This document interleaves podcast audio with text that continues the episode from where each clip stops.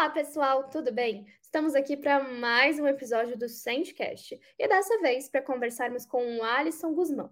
Ele é gestor de comunicação e vai nos falar um pouco mais sobre como melhorar o universo da comunicação interna e externa das empresas. Bom, bem-vindo, Alisson, ao Sandcast. É um prazer te receber aqui. E para a gente começar, eu queria pedir para você se apresentar um pouquinho, contar um pouco mais sobre você, sobre a sua história. Legal. Primeiramente, muito obrigado pelo convite, Camila.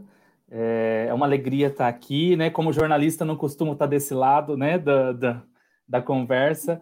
Mas acho bastante importante a gente poder conversar um pouquinho sobre comunicação. Então, meu nome é Alisson, sou jornalista por formação, tenho uma especialização em gestão da comunicação, tenho 13 anos de carreira, tanto em comunicação interna quanto externa, um pouquinho de gestão de crise. Né? Trabalhei durante alguns anos com política, educação e agora trabalhando com tecnologia. Então, acredito que a gente pode bater um papo bem interessante aqui hoje sobre estratégias de comunicação. Sei que você é jornalista também, então a gente pode. O papo vai ser legal. Exatamente, companheiros aí de profissão. Essa profissão Sim. que às vezes não é tão fácil assim, né? Às vezes é bem dura com a gente. Exatamente. Nos dias de hoje, então, estamos na luta aí. Nossa, com certeza. É sempre uma luta, né? E aí, para a gente começar, eu queria que você começasse falando assim, como que você descreve a importância da comunicação dentro das empresas, tanto a interna quanto a externa? Perfeito, Camila. É uma excelente pergunta, inclusive, porque se a gente for parar para ver, né, a gente, quando a gente vai falar de comunicação nas empresas, a gente tende a olhar para uma área, né? Ah, a área de comunicação, né? Ah, coordenação, analista, enfim, pessoas que trabalham com comunicação. E, na verdade, a comunicação dentro da empresa ela existe independente do profissional estar tá ali ou não, né? Então, o processo de comunicação, ele é um processo é, tanto a, a, nível ali de uma ou duas pessoas interagindo, né, comunicando sobre algum assunto organizacional, quanto em ferramentas, em sistemas, ele está ele tá presente em todos os lugares. Então, é, eu não gosto, eu não, na verdade, eu não, eu não saberia te definir é, minimamente isso. Eu acredito que comunicação ela pode ser olhada como uma área, e é importante que ela seja olhada como uma área, porque ela precisa ter uma estratégia para que ela possa fluir e a mensagem chegar ao receptor. Então, nós, profissionais de comunicação, precisamos estar nas empresas. Mas a comunicação existe independente de nós estarmos ou não. Esse é o problema, né? Porque se ela existir e não existir uma área que possa regulamentar ou, ou de alguma forma acompanhar esse processo, a efetividade desse processo, ela pode estar acontecendo de uma forma não tão legal, né? Em era que nós falamos muito de comunicação não violenta, falamos muito de diversidade, falamos muito de como a gente deve se comunicar com as pessoas, é, ter um profissional dedicado para isso é muito importante, né? É, acredito que as empresas estão evoluindo para esse sentido. Tem muita empresa que não tem ainda, né? Tem muito profissional do marketing vendendo, né? Mas acredito que nós estamos caminhando para ter pelo menos alguém ali que entenda de comunicação lidando dentro do RH ou lidando ali dentro do marketing com as estratégias nesse sentido. Nossa, sim, é muito importante, né? Principalmente porque isso vai impactar em toda uma estrutura, né? Porque se você não tem uma boa comunicação, seus funcionários também vão acabar se sentindo mal, sozinhos, isolados, né, dentro da empresa, e isso vai é, ser um acúmulo de várias coisas, né? Perfeito. É, não tem coisa pior do que você acordar todo dia é, para lhe vender, entre aspas, né, as suas horas para uma empresa e você não ter o mínimo de suporte para isso, né? E a comunicação é importante, você precisa saber sobre o negócio, você precisa saber sobre mudanças organizacionais que acontecem no dia a dia, você precisa é, de um feedback honesto e constante, né? Ali como está a sua demanda, o que você precisa melhorar. Então a comunicação ela, ela, ela, ela abraça toda a jornada do colaborador, né? Já olhando para a comunicação interna. Então, é, não ter uma estratégia, não ter alguém que olhe para isso, não ter uma, uma, uma diretriz organizacional que foca na qualidade desse processo, com o colaborador principalmente, é a mesma coisa que você está ali minando a capacidade dessa pessoa de entregar cada vez mais com as informações que ela precisa, né? Então, é, eu gosto muito, né, dos lugares em que eu passo, as pessoas, a gente brinca muito que comunicação vira meio que pastelaria, né? Então a pessoa pega, ah, faz um, um comunicado aí, né? É, e aí acaba sendo essa, essa mesma toxicidade, só que para o lado de, de excesso de comunicação.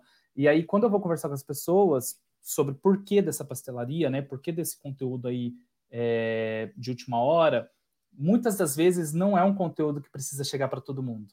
Né? Então, ah, eu preciso comunicar algo sobre LGPD, que a gente, a gente viveu por isso alguns um pouco tempo atrás, né? E aí virou aquele Sim. terror dentro das empresas. Vamos comunicar. Tá, mas nesse momento a gente precisa comunicar com todo mundo. Todo mundo vai lidar com esses dados sensíveis? Ou a gente precisa comunicar de forma faseada com as pessoas? E, e eu vejo que as pessoas estão evoluindo um pouquinho com essa consciência, sabe? Nos lugares que eu passei, eu percebo que as pessoas já chegavam assim: Alisson, é, essa comunicação aqui, ela precisa ir para todo mundo? O que, que, você acha? Me ajuda a dar estratégia para isso. E esse é o canal, porque senão daqui a pouco você está infoxicando a pessoa, né? Que é um termo que a gente já ouve muito, né? É, excesso de comunicação também faz mal. Então, a falta da comunicação que a gente falou no começo faz muito mal o trabalhador chegar e não ter um mínimo de, de, de diálogo com os seus líderes, o um mínimo de diálogo com a organização, de informações que ele precisa, mas o excesso também faz mal. Então, a área de comunicação ela vem para regulamentar isso, né? Para trabalhar no que ainda falta e para trabalhar também naquilo que está sobrando um pouco, naquilo que de alguma que às vezes está sendo feito de forma é, desregrada mesmo, né? Desregulamentada, sei lá, vários canais, a mesma comunicação, enfim, a gente vem para organizar a casa. Nossa, isso é maravilhoso, né? Porque as pessoas passam a entender de fato e saber o que elas precisam saber, o que é muito Exato. importante. Que às vezes é, é, é muita informação, né? E, e eu, eh, você fica assim, naquela coisa de, nossa, eu tô sabendo tudo sobre todas as áreas, só que eu não posso fazer nada sobre aquilo. E você começa a ficar naquela sensação de desespero também, né? Exato, num tema como esse que eu comentei da LGPD, né? Ah, vem aí, né? A gente bota um monstrinho lá e fala, ó, oh, vem aí LGPD. É, o que, no que, que isso vai contribuir para a pessoa? A pessoa ela já vai precisar agir na prática com isso? Ela já vai ter algo, tem alguma informação que é importante para o dia a dia dela? Né? Ou eu consigo fazer aí primeiro impactar quem vai sofrer diretamente. O marketing, por exemplo, com as listas que recebia antigamente, né? O marketing vinha com lista de lead para trabalhar, não pode mais, precisa ter um mínimo de autorização ali para usar aqueles dados.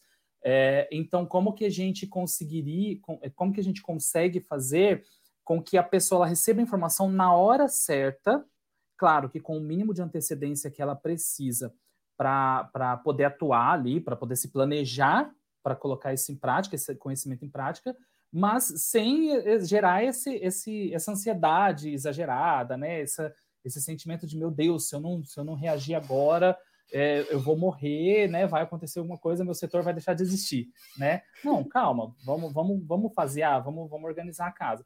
Assim também acontece quando existem comunicações que precisam chegar para todo mundo, né? Então, é, existem muitas diretrizes organizacionais de propósito, mudança de estratégia da, da organização que precisa chegar para todo mundo. Aí sim a gente tem espaço sobrando, aí consegue deixar ali um pouco de fôlego para a galera poder receber aquilo que é conteúdo é, que realmente precisa chegar para todo mundo, né? Se você consegue é, é, ir limpando um pouquinho, né, esse meio do caminho de comunicações exageradas, você consegue liberar espaço para quando é necessário agir por exemplo, numa gestão de crise. Né? Quando você vai para a situação de gestão de crise, você precisa que todo mundo tenha informação na palma da mão, né? principalmente se for uma crise envolvendo colaboradores, enfim, que a imprensa pode acionar colaboradores de alguma forma. Então, se você tem ali um canal é, sobrecarregado de informação, como que você vai conseguir gerenciar isso? Né? Como que você vai conseguir trabalhar isso para que todos recebam informação para pelo menos estar ciente, né? Poxa, estou sabendo o que está acontecendo.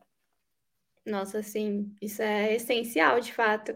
E aí você citou, né, a questão da gestão de crises.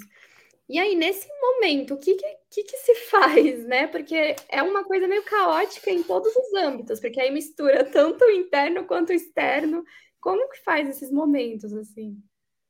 Camila, eu acho que o principal, é, e aí conversando diretamente com as pessoas que são da área de comunicação ou de marketing, qual que é o grande erro que a gente comete quando a gente está numa crise, né? A, a, crise ela é emocional, a maioria das vezes, né? É muito difícil você ter uma crise realmente e você não, não ter ali um, uma certa ansiedade, um, não ser impactado por ela, né? Então, o primeiro passo, na minha concepção, né? Já vivenciei algumas crises é, relacionadas à política, vi, trabalhei na época do impeachment com políticos, né? Nossa. Trabalhei em uma empresa que, infelizmente, nós tivemos uma, um acidente grave com morte no local.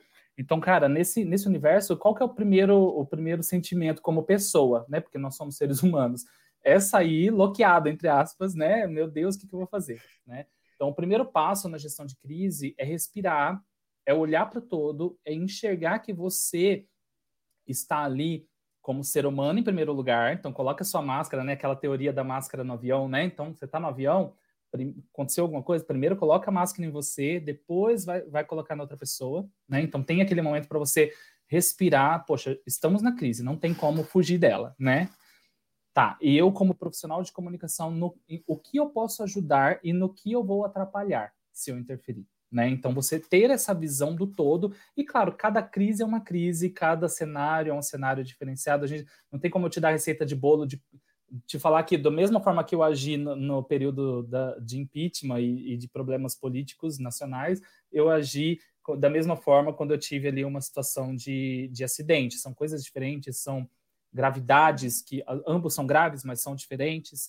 É, então a gente tem que saber olhar para a situação que está ali sendo colocada e como você, como profissional de comunicação, deve agir. Nos dois casos que eu trabalhei, é, envolvia muito a comunicação, porque a opinião pública estava muito presente, né? Ambos os casos foi para a imprensa, enfim, ganhou, ganhou repercussão nacional.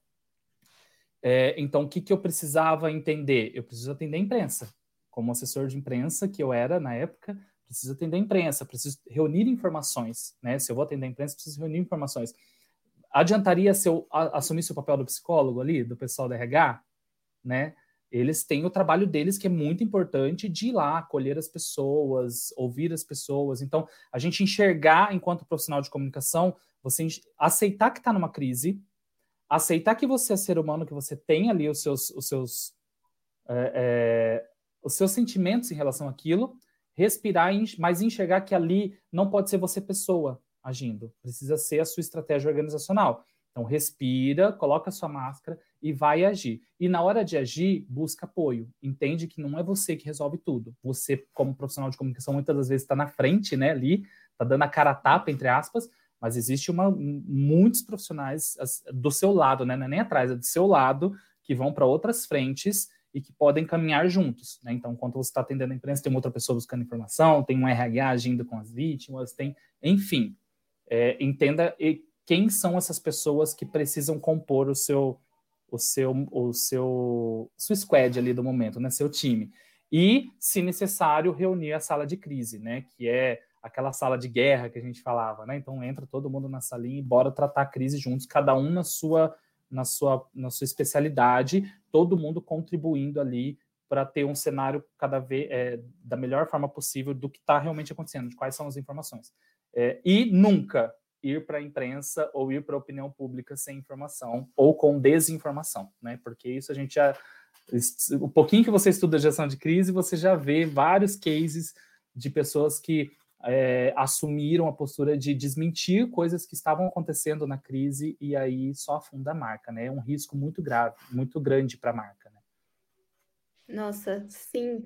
E tem vários casos que a gente conhece acontece isso, né?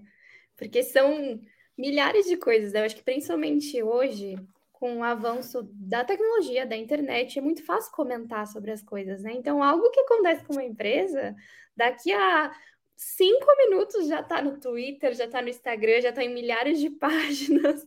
E aí você tem que saber entender, respirar fundo e administrar as coisas da melhor forma, porque as pessoas vão saber muito rápido, né? Vai vazar muito rápido. Não tem mais aquela coisa, né, de protegido, assim, de vai Não. sair em tanto tempo. Hoje em dia é tudo muito rápido. A era do cancelamento tá aí para isso, né? É, para sua marca, para você mesmo como profissional, porque para você ser exposto como profissional ali é muito fácil, né? Então, para você ser cancelado é, é, é, é, muito, muito, muito fácil você ver isso acontecer, né? Mas eu acho que também uma outra coisa que é muito importante aqui a gente está falando de crise instaurada, né? Mas uma outra coisa que é muito importante é você tentar não entrar numa crise, né? Então, é, como, como área, é bem importante. Então, como área de comunicação, a gente tem um papel estratégico de estar ali colado na gestão, principalmente na, na diretoria ali, é, bater sempre na porta mesmo, dar a cara a tapa, né? É, a gente sabe que muitas empresas, a área de comunicação não está diretamente ligado à presidência da empresa, deveria estar, mas não está. Mas cara a tapa mesmo, o cara passa um peroba no, no, no rosto ali e vamos é, bater lá na porta e sinalizar, né? Poxa, a gente precisa ter planos de crise, né? E eu vivenciei isso quando, quando a gente teve essa situação de morte, nós não tínhamos um plano de gestão de crise, né? Foi, foi a primeira mais forte que eu vivenciei. É, é uma empresa de 3 mil colaboradores, então era uma empresa bem grande, com uma empresa de educação que atendia uns 30 mil alunos no ano. É, então, você imagina o impacto de marca que ir para a imprensa com essa notícia teria. Né? Então, o que, que a gente pode fazer preventivamente para não acontecer alguns erros no momento de crise, né? Então, bolar ali um plano de crise, é, entender a estratégia da empresa, é, uma casa de mensagens muito forte, né? Então, a gente sabe que toda empresa tem seu propósito. Então, quais são as casas, de, quais são as mensagens do propósito para compor essa casa, para você ter todo um material disponível para essa sala de crise trabalhar, né? Então, acho que isso é muito importante e, e já ouvi em empresas que eu passei de ah, nós não vamos passar por isso logo, não. Será? Né? A gente não quer passar por isso. Ninguém deseja vivenciar uma crise, Deus me livre. É, eu não gostaria de estar numa crise novamente, né? Mesmo sendo um profissional especializado em gestão de crise. Mas quando ela acontece, você precisa ter tudo que tudo é, todo o material possível preparado, as pessoas possíveis que você pode acionar em determinadas crises, né? Se é uma crise de vazamento de dados, é uma pessoa. Se é uma crise relacionada a colaborador, é o RH. Se é uma crise relacionada ao produto lá na ponta, é alguém que vai gerenciar ali a, a squad do produto. Enfim, você ter as pessoas mapeadas para essa, gestão de crise e os cenários possíveis, né? Quais os cenários que a minha empresa, e cada empresa vai ter um cenário diferenciado, quais os cenários que a minha empresa pode ser envolvida em crise e como eu posso agir para diminuir isso o mais rápido possível e, se possível, como eu posso agir quando é só um risco, para não virar crise, né? Que, cara, a melhor coisa que tem é você matar um problema no risco. Não, não chegou a virar crise, não ganhou a mídia, cara, é sensacional o sinal que você fez ali um trabalho legal e com certeza sempre olhando também para a experiência das pessoas, né? Então, se é um, um risco relacionado ao colaborador, olhando para a jornada do colaborador, para a experiência dessa pessoa, é, não é, é, como é um risco mapeado, porque como que eu consigo driblar esse risco, mas sem impactar as pessoas, justamente para cuidar para que não aconteça nenhum risco para a pessoa física e para o profissional, né? E no produto a mesma coisa, como que eu faço para que isso não impacte ali no, na experiência do meu cliente, na jornada ali do meu cliente, é, de compra diária, né? Porque a gente não compra uma vez só, né? A gente pode pagar às vezes uma vez, ou uma vez no mês, uma vez no ano, a gente compra todos os dias, né? Tanto interno quanto externo. E a área de comunicação tem esse objetivo de venda também. A gente acha que não, mas tem, né? É, é uma venda de propósito, mas é uma venda, né? Então você está ali relacionado à comunicação interna, você tá, eu, eu costumo dizer que é todo dia você chamar o colaborador, né? Nas estratégias de endomarketing, de comunicação interna, você convidar o colaborador a comprar a, a ideia de vender as suas horas, né? Meio, meio confuso, mas assim, acordei, eu quero continuar vendendo as minhas horas para essa empresa, porque, poxa, é legal estar aqui. Então, significa que ele está comprando o seu propósito todos os dias, né? E o cliente é a mesma coisa. Então, é, a frente é diferente, mas a gestão de crise ela tem aspectos semelhantes ali, tanto para interno quanto para externo. Nossa, sim.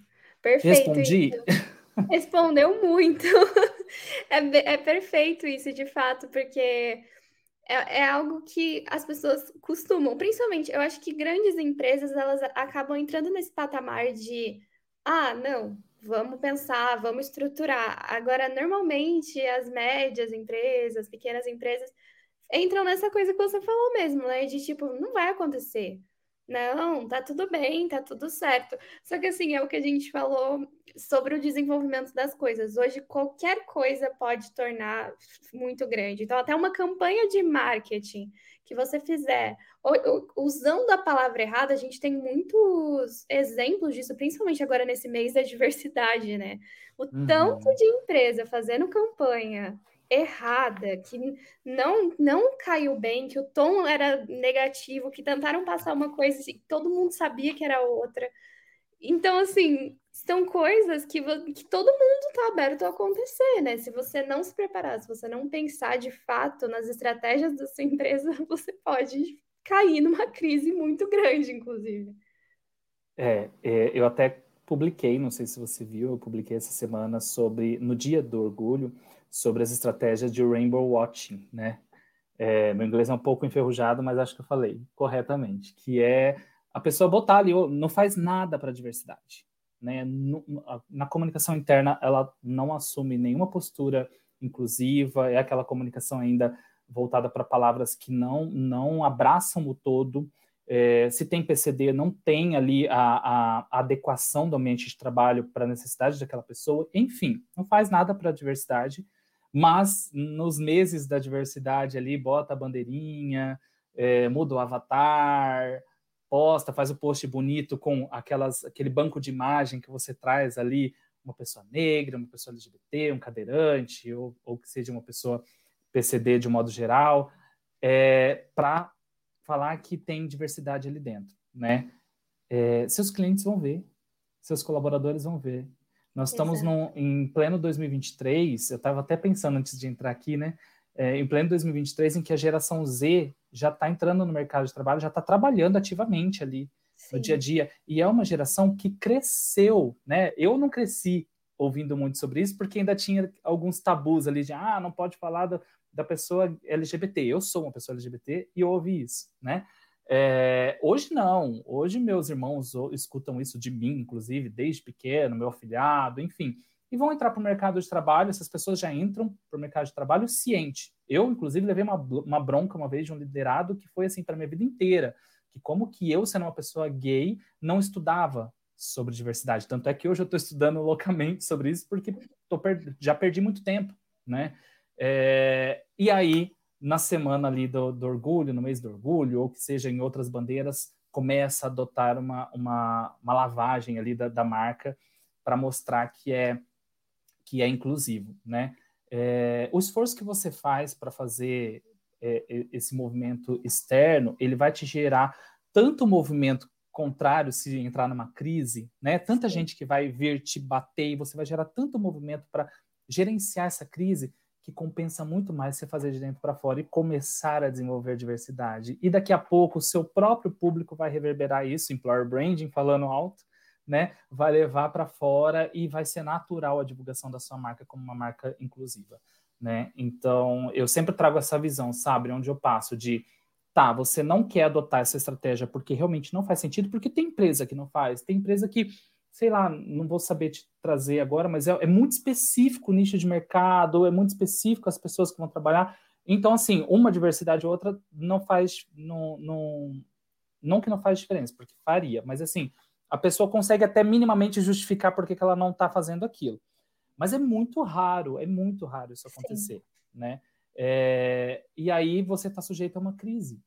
E aí, quando você vivenciar uma crise, você está o mesmo risco que você quis correr de não atrair no, processo seletivo ou não não reter um colaborador que é diverso, que faz parte de alguma de alguma dessas dessas classificações de diversidade, é, o mesmo risco que você quis correr ali, você quer correr aqui da sua marca poder morrer do, da noite para o dia, falir da noite para o dia por conta de uma crise boba, uma crise que não precisava existir. A empresa precisa estar tá em 2023, precisa estar tá com estratégia de SD minimamente rodado, né? É, o impacto social, ambiental, governança, minimamente aplicado, e a área de comunicação tem que reverberar isso. A área de comunicação ela tem que fortalecer isso para que quando chegar numa crise você já tem tudo, tem tudo preparado. Né? Claro que daí, dificilmente você vai chegar numa crise de diversidade, porque você já fez o trabalho ali atrás, mas as outras crises também não vão, não vão abraçar e ter é, é, toda essa repercussão, porque se você não trabalhou a diversidade, entrou numa outra crise, vem vindo o combo, né? Tudo que é um aconteceu tsunami, na história né? é um tsunami, exatamente. Nossa, total isso. E assim, é uma coisa muito doida, porque assim, além da, de, dessa nova geração, né, já estar no mercado de trabalho, eles já são há algum tempo consumidores também. Então, eles vão olhar com as coisas de uma forma muito diferente do que era visto. O que é importante para eles não era o que é importante para a geração passada. É completamente diferente. Então, tem todo um estudo, né, para entender essas novas pessoas e saber que a sua empresa precisa se comunicar com elas.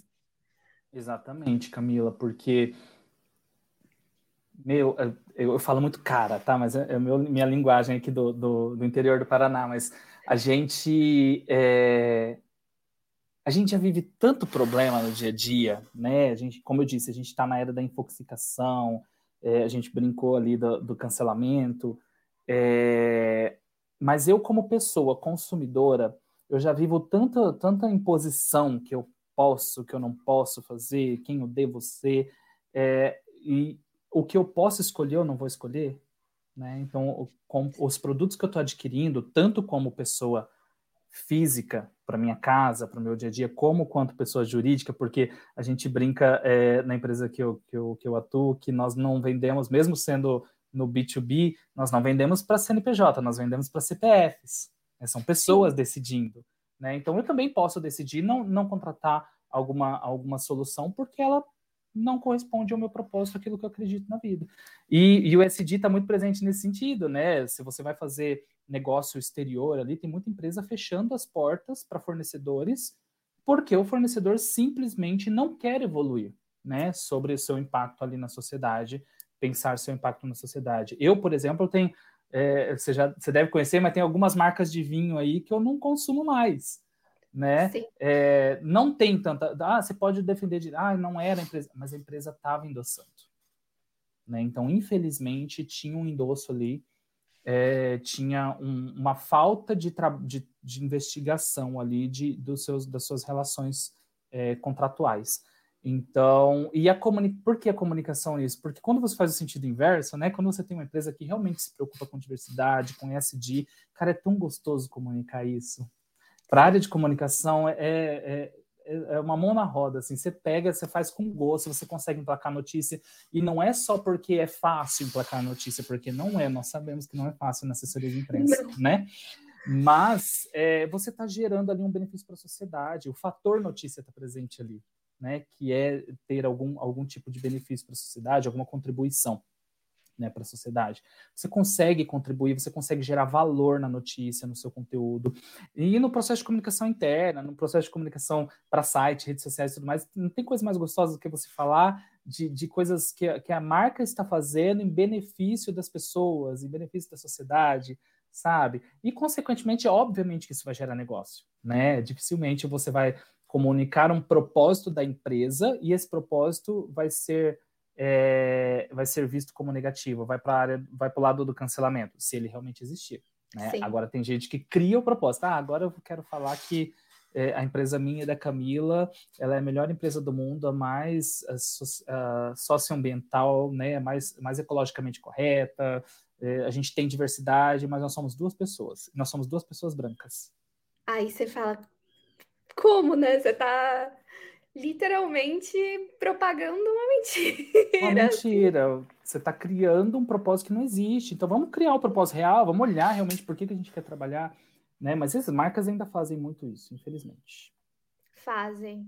E é ruim, assim, óbvio que tem milhares de motivos para ser ruim, mas além de tudo, você deixa a própria pessoa, porque eu particularmente já trabalhei em alguns lugares assim de escrever coisas e, tipo, sofrer por dentro por estar tá fazendo aquilo e precisar pagar meus boletos.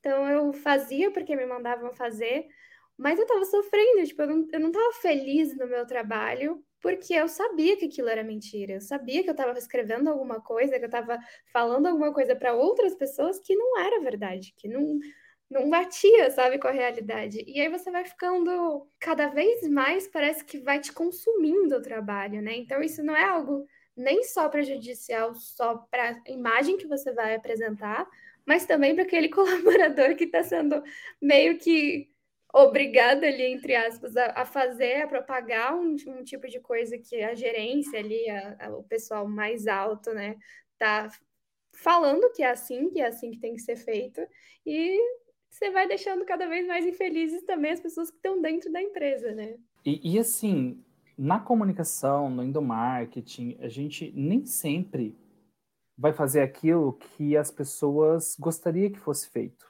Né? Obviamente, às vezes a gente vai vir com comunicação dura, né? principalmente na comunicação interna. Né? O endomarketing é um pouco mais difícil, que, porque vai mais para querer vender o produto, pra, vender internamente, né? Na comunicação interna, às vezes você precisa vir com um comunicado, principalmente pandemia, né? A gente fez muito isso, né? Comunicações mais duras, mais incisivas. Poxa, vamos para vai ter que todo mundo para casa, vai ter que mudar a modalidade de trabalho da galera.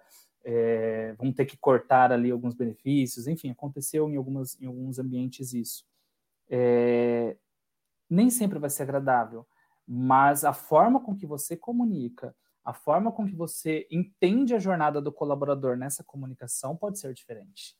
Né? Como você disse, poxa, que, é, não tem coisa mais difícil do que escrever algo que você não acredita ali, né? Você dói por estar tá escrevendo.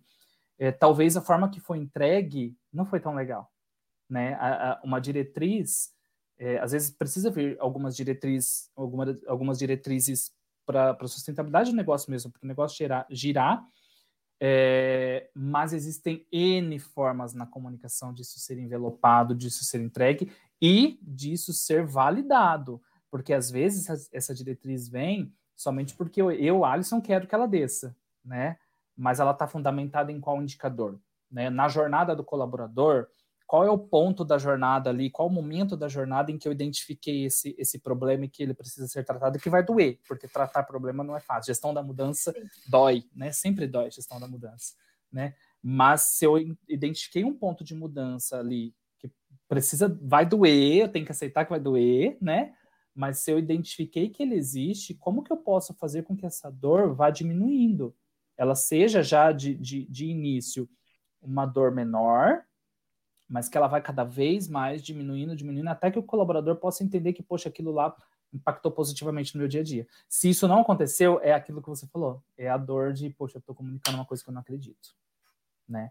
E aí tem dois pontos, né? Pode ser que o colaborador não acredita porque não tem fit cultural e tá tudo bem, né? Poxa, o RH não conseguiu ali é, olhar esse colaborador no fit cultural, ou então a empresa mudou, né, um pouco a cultura ali, realmente essa pessoa não faz mais sentido com com a cultura da empresa, mas pode ser também porque não, não, não foi olhado esse, esse ponto da jornada, né? Esse motivo ali que precisa ser, poxa, eu tô realmente de acordo com a minha própria cultura ou eu, é o, o Alisson que está impondo aquilo ali, né?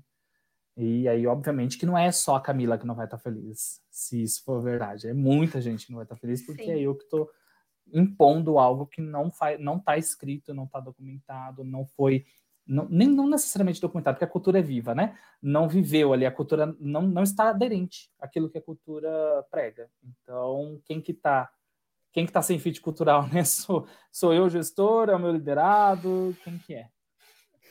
Aquela coisa, né, que às vezes tem algumas pessoas que têm aquela visão meio monárquica, né? De ah, eu sou o rei aqui, eu tenho a minha decisão, eu tenho meus pensamentos e todo mundo vai ter que seguir isso baseado nas fontes da minha cabeça. acontece. É, e, e acontece, acontece muito, e a gente entende que a empresa é gerida pelos donos, pelo sócio, e eles querem rentabilidade, mas aí é a palavra, né? Rentabilidade se as vozes da sua cabeça disse algo, vamos validar se isso realmente tem a ver com o seu cliente, tanto interno quanto externo, porque o colaborador eu enxergo como cliente interno, né?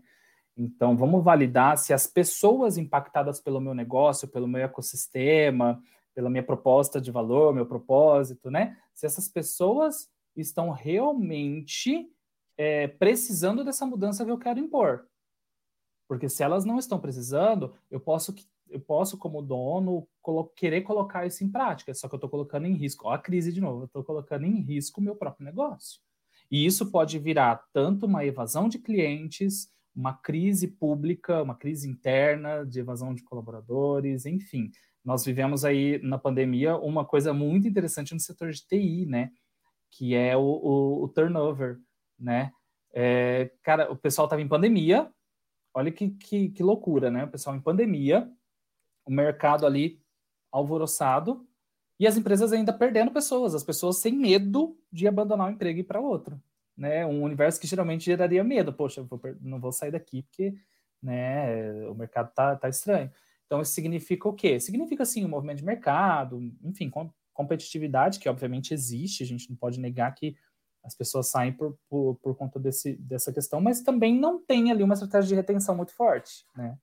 não tem employer brand, não tem uma cultura muito forte ali que de alguma forma segura a pessoa para esse propósito. Não necessariamente segura a pessoa, conecta a pessoa com esse propósito. Você falou, né, sobre esse, essa coisa de retenção do colaborador. Para você, o que é importante nesse momento? Para as empresas pensarem mesmo, para manter as pessoas que, que elas já têm dentro da empresa?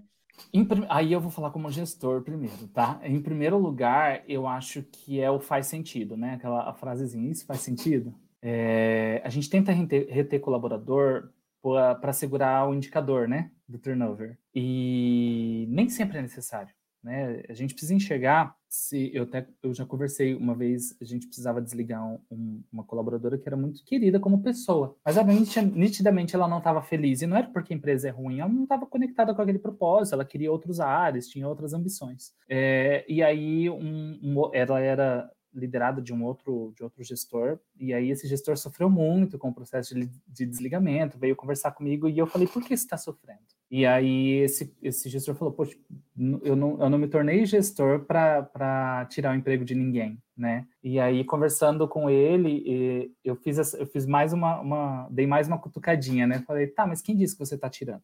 Né? A pessoa tem tempo de casa quando você desliga ela tem os direitos dela e você, como líder, pode ajudar ela a se recolocar, né?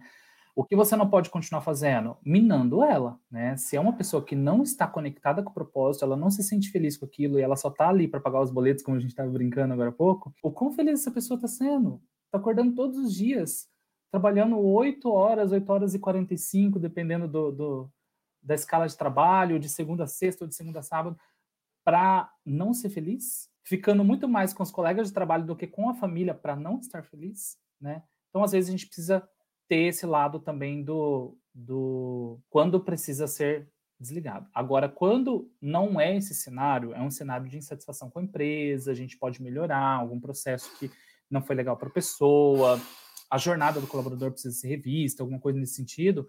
É, eu vejo que a gente precisa identificar pontos de melhoria na jornada conforme os indicadores ali de insatisfação, né? Então, por que, que a gente vai esperar o colaborador se sentir insatisfeito com a empresa, né?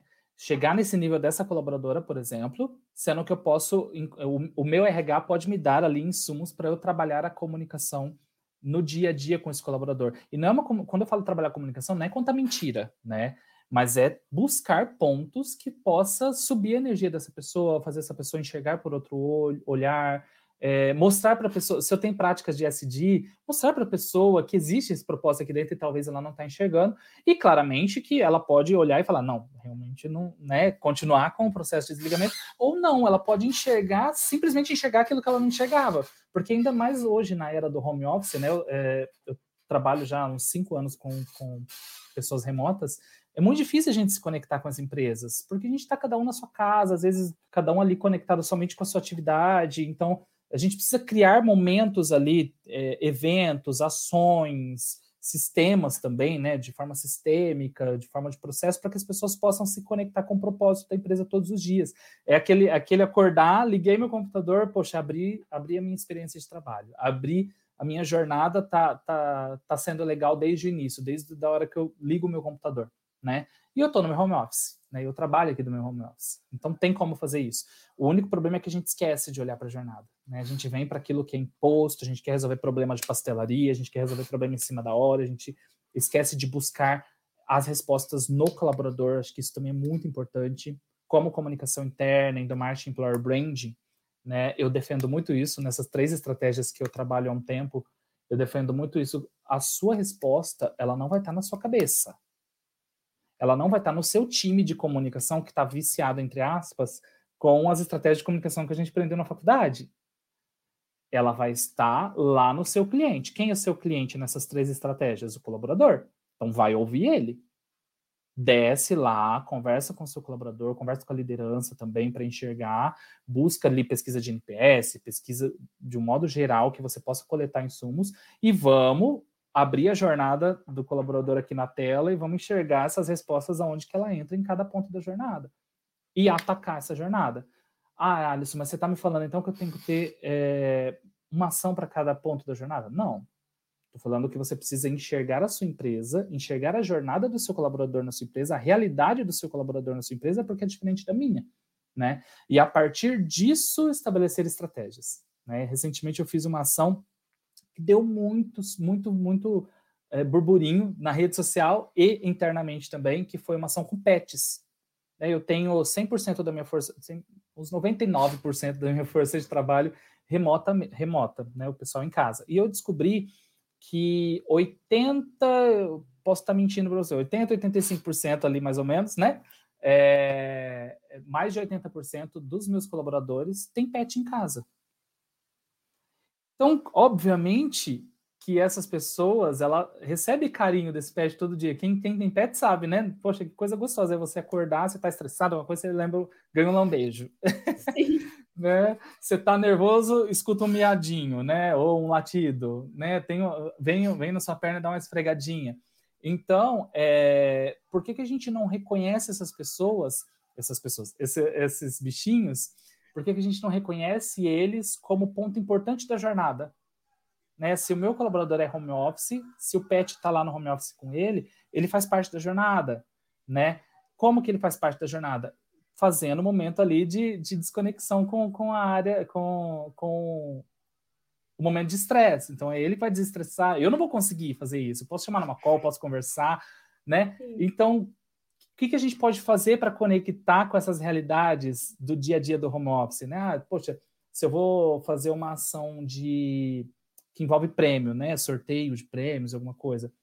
É, por que eu vou premiar camisetas, pessoal, tá, se o cara está na home office, se a menina está na home office, né? O que, que eu posso premiar que é para o home office, né? Poxa, o, o, meu público gosta muito de café. Será que uma cafeteira funciona? Né? Não, meu público não vai gostar de café. É, é um público jovem. Ah, é Funko Pop. Né? O que, que conecta? É mais geek? Não é? Enfim, conhecer o seu colaborador, conhecer o ponto da jornada e fazer a estratégia. E uma coisa que eu gosto de deixar bastante é, enfatizado também, que é não tem é, necessidade de você ter milhões na conta para gastar com, com ações internas de retenção, né? Você pode, obviamente, quem tem, parabéns, né? Usa, usa bem, né? Com, com, com bastante responsabilidade, né? Esse dinheiro, mas Sim. você consegue fazer pouca coisa, que foi o que eu fiz com o Pet, né? Eu rodei crachás.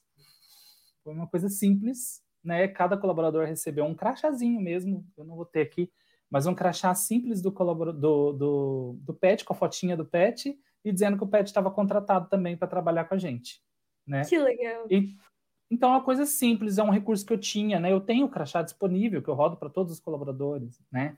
E todo mundo ficou encantado com as fotos dos, dos, dos pets usando o crachazinho deles e eles brincando. Alguns morderam, estragaram e tá tudo bem, faz parte do processo também de, de ter um pet, né? Então, o, o, o pai e mãe de pet acabaram ficando é, é, incomodados ou não com aquilo, mas gerou ali um movimento. É, mas gerou um movimento positivo, de, poxa, eles, eles reconheceram que esse serzinho faz diferença na minha vida, né? Então, é uma forma, ah, vai impactar diretamente na intenção? A pessoa vai ficar só porque ganhou um crachá? Talvez não, mas nós estamos falando de jornada, então é um ponto a mais de contato na jornada positiva. É um check ali, né? Tem a jornada inteira, dá um check, vamos para o próximo. E por aí vai. Nossa, se você falou disso do crachá, né? A gente fez aqui na Send Pulse, a gente não fez o crachá, mas a gente pediu para todos eles mandarem fotos dos seus pets e a gente fez um crachá virtual e postou em todas as nossas redes, nossos estagiários. E aí era o pet de cada um ali mostrando, falando que eles eram estagiário da área da pessoa que trabalhava. E todo mundo ficou muito feliz, assim. Acho que foi um dos posts mais compartilhados. Mandaram para a família, mandaram para todo mundo.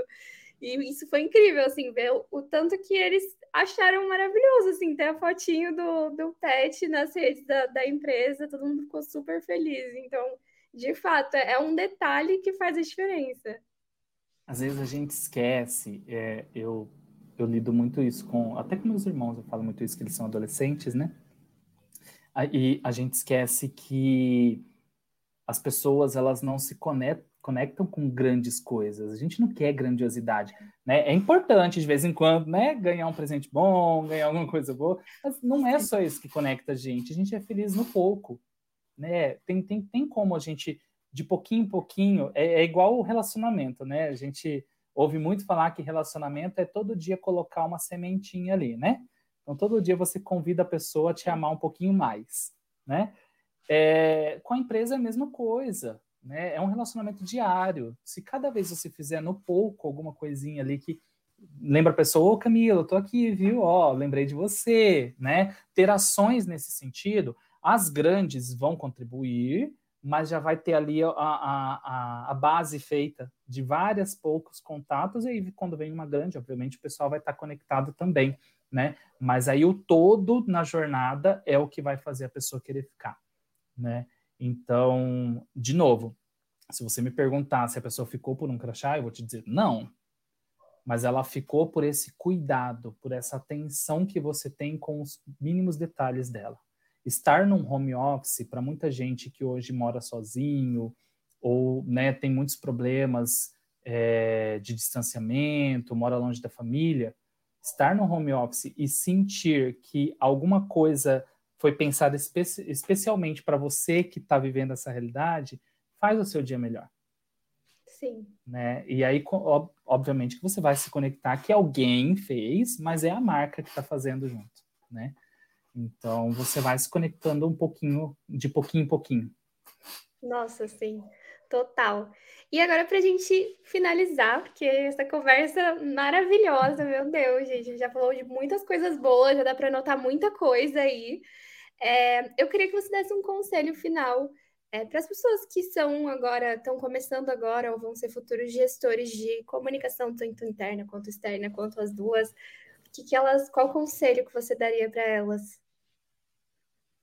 Uh, nossa, pergunta um pouco difícil, mas vamos lá. Eu acho que o principal conselho, que é o conselho que eu me dou, nós profissionais de comunicação, muitas das vezes a gente, a gente, justamente por sermos da comunicação, nós estamos acostumados a falar, a interagir, é, temos muitos conceitos que a gente cria, né, de, de por que a comunicação não está chegando, na, a mensagem não está chegando.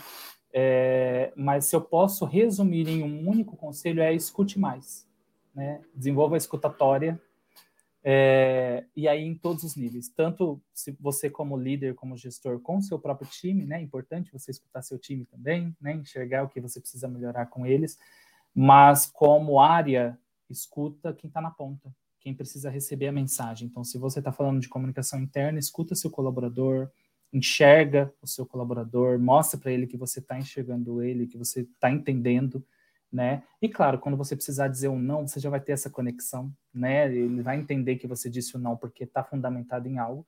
E no externo a mesma coisa, né? Quem é o seu público-alvo, né? Quem está lá na ponta que precisa receber essa mensagem? Se é um, um, uma, uma, ação de assessoria de imprensa, quem é, é o meu público que vai receber essa notícia? Se é uma ação de impacto da marca em redes sociais, em portais de comunicação da própria empresa, quem é o meu cliente, né? É, a resposta está sempre no, no, no, receptor ali, né, da mensagem. Claro, a gente traz a estratégia na mensagem, a gente tenta diminuir o ruído, enfim, todas as, tudo que a gente já estudou, né, sobre comunicação, é, mas a resposta está em, em quem recebe a mensagem. Na era da infoxicação, de novo, como eu disse, em que a gente recebe toda hora é, é, uma chuva de comunicações de todo, tudo quanto é lado, eu vou escolher aquilo que me faz bem, aquilo que me agrada. Então, possivelmente, eu vou escolher quem me escutou primeiro. Nossa, incrível. Arrasou muito. Muito obrigada, Alisson. De verdade, foi maravilhoso conversar com você. Acho que a gente conseguiu trocar muita coisa. Essa conversa foi incrível, assim, muito, muito aprendizado mesmo. Então, muito obrigada. E para a gente finalizar, eu queria pedir para você falar onde as pessoas podem te encontrar, para trocar uma ideia, para mandar uma mensagem, aquele momento merchandising. Bora lá, eu estou muito presente no LinkedIn, né? É, é, a rede que eu mais uso, até mais que o WhatsApp ali para conversar com a galera no chat. Então, me procure lá, Alisson Guzmão, no LinkedIn, e estou à disposição também. Falo um pouquinho sobre comunicação e do marketing, mas também falo bastante sobre diversidade, porque é uma pauta que eu gosto muito. É, aceito feedbacks, inclusive, de todo mundo. E me dá um alô lá, a gente troca uma ideia, com certeza estou à disposição. Então é isso. Muito obrigada e até mais. Eu que agradeço. Tchau, tchau. E se você quiser saber um pouco mais sobre marketing, vendas e muito mais, segue a Sente Pulse lá nas redes sociais, arroba.